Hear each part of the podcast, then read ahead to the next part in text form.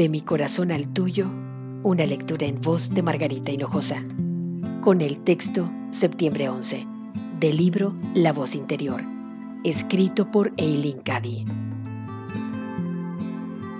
Hasta que no comiences a poner en práctica lo que estás aprendiendo, no sabrás si funciona para ti o no.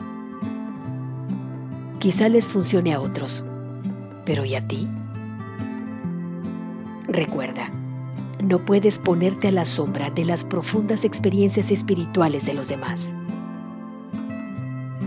Puede resultar de ayuda leer respecto a ellas, aprender de ellas e incluso oír hablar de ellas y comentarlas.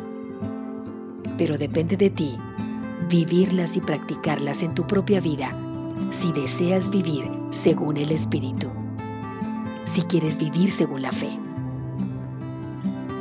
Nadie puede hacer que sigas esta vida. Todas las almas son absolutamente libres de hacer su propia elección. ¿Qué has elegido hacer? ¿Sentarte y dedicar el resto de tu vida a escuchar acerca de las experiencias de otras personas?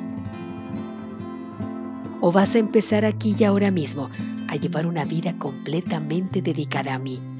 Poniendo en práctica esas lecciones maravillosas que has estado aprendiendo y viendo cómo de verdad funcionan.